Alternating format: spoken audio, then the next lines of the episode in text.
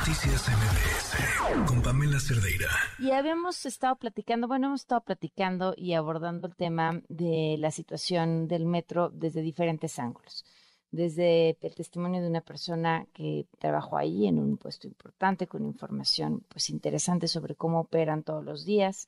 Eh, ayer platicábamos con la diputada Ana Villagrán eh, sobre las quejas que ella había estado recopilando de usuarios y de pasajeros. Eh, y nos acompañó en la línea Sebastián Ramírez, presidente Morena en la Ciudad de México. Gracias por acompañarnos, Sebastián. Muy buenas noches. Hola, Pamela. Muy buenas noches. Saludos a todo tu auditorio. ¿Qué está pasando en el metro, Sebastián? Bueno, primero, expresar nuestra solidaridad con las personas afectadas, con, con los familiares de la, de, la, de la chica que desgraciadamente perdió la vida, eh, creo que eso es lo, primero y lo que más eh, nos preocupa y nos aflige a, la gente. es un, incidente que, ya que tiene la, Fiscalía General de Justicia que investigar cuáles fueron las razones, se tienen que blindar responsabilidades y, y a partir de ahí pues asumir consecuencias. Creo que lo que ha sido preocupante es que hay grupos políticos pues que, que, creen que una forma legítima es usar a los heridos para, para hacer política desde nuestro punto de vista eso no se vale, eso es inaceptable en la política democrática. Eh, ¿A qué te refieres con hacer política? O sea, debe hacer o lo que es lo que no tendría que hacer alguien desde la oposición en un hecho como este? Bueno, yo te pongo un ejemplo, la alcaldesa de Álvaro Obregón de Alimón o el alcalde de Benito Juárez, Santiago Taboada, pues que todavía estaban los trabajos de rescate eh, para las personas afectadas en el, en el lugar de los hechos y luego luego se fueron a hacer un video afuera de una estación del metro para golpetear a la jefa de gobierno. Yo creo que pues, eh, es normal, ¿no? Que en el Congreso se discutan las cosas, que eh, los medios de comunicación eh, cuestionen, pregunten. En un alcalde, alguien que tiene responsabilidades, cuando todavía están las acciones de rescate, que lo primero, su primer reacción sea ir a, ir a hacer ese protagonismo, ir a, a aprovechar la situación para antagonizar con la jefa de gobierno, pues me parece francamente poco sensible. Es lo mismo que hicieron eh, después de, del incidente, de la tragedia de la línea 12, ¿no? que fueron al día siguiente eh, a tomarse una, una foto ahí afuera de, de, donde había sido, pues, de donde estaba el colapso. Entiendo absolutamente la crítica, la falta de, de sensibilidad, este, puede ser absoluta. Eh, pero lo ideal sería que estos episodios no se dieran, ¿no? Y entonces, ¿quién, eh, hace responsable a quien tiene que hacerse responsable? Es decir, tenemos un sistema de transporte que está teniendo hoy más accidentes de lo que había tenido en promedio de toda su vida. Algo está pasando y algo está mal.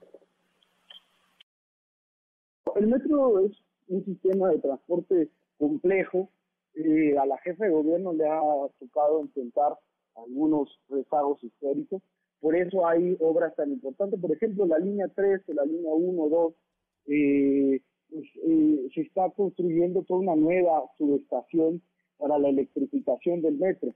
Es una obra que lleva desde el año 2021, que está, eh, por lo que sé, cerca de inaugurarse.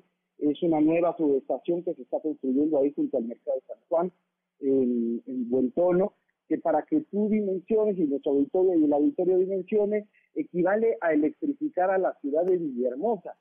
Todo eso se está haciendo. Lo mismo eh, la línea 1 del metro, que pues, está cerrada, es la línea más antigua que tenía más problemas y se está haciendo prácticamente nueva, se están cambiando las vías, trenes, sistemas de control, sistemas de comunicación, etcétera. Lo mismo el nuevo puesto de control que se está que se, que eh, instaló recientemente, que es una tecnología nueva. Entonces, eh, nadie puede negar que nuestro metro tiene problemas, que es una infraestructura antigua, que es una infraestructura que demanda muchos recursos, pero creo que, el gobierno de la ciudad está haciendo eh, una serie de obras muy importantes para que el servicio mejore. Claro, pero, pero el resultado no se está dando. Tan es así que hoy tenemos una persona muerta. Estamos en un proceso de, mejoramiento. Lo que sucedió el domingo es terrible. Nadie quiere que, sucedan esas cosas. Y por eso es tan importante que la Fiscalía actúe, que deslinde responsabilidades, que nos diga exactamente qué sucedió y quién puede ser resultar responsable y creo que esa exigencia de la ciudadanía, de los medios, eh, es pues, completamente normal, natural, fue la misma posición que tuvo la jefa de gobierno mismo. Y sé, eh, Sebastián, desde tu punto de vista, uno esperaría que después de lo que pasó con la línea 12 del metro, existiera una evaluación completa del sistema de transporte que permitiera saber dónde están sus vulnerabilidades. Parece que ese documento como tal no existe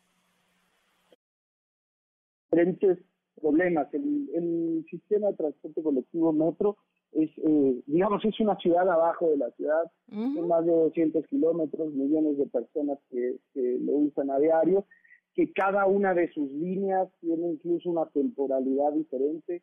Eh, la línea 1 del metro pues, eh, tiene más de 50 años, este, tiene una tecnología, tiene una serie de problemas. En la línea 12 lo que tenemos un problema de diseño, de construcción. Entonces, eh, creo que el sistema sí tiene un, diagnóstico de los retos que se enfrenta eh, cada línea, ¿no? Porque incluso yo te diría, cada línea es un mundo y que tiene una serie de necesidades eh, pues concretas y complejas. Bueno, pues te agradezco mucho que nos hayas tomado la llamada, Sebastián. Muchísimas gracias. No, a ustedes también por la apertura y, estamos aquí al lado. Muy feliz mm. Gracias, muy buenas noches. Noticias MBS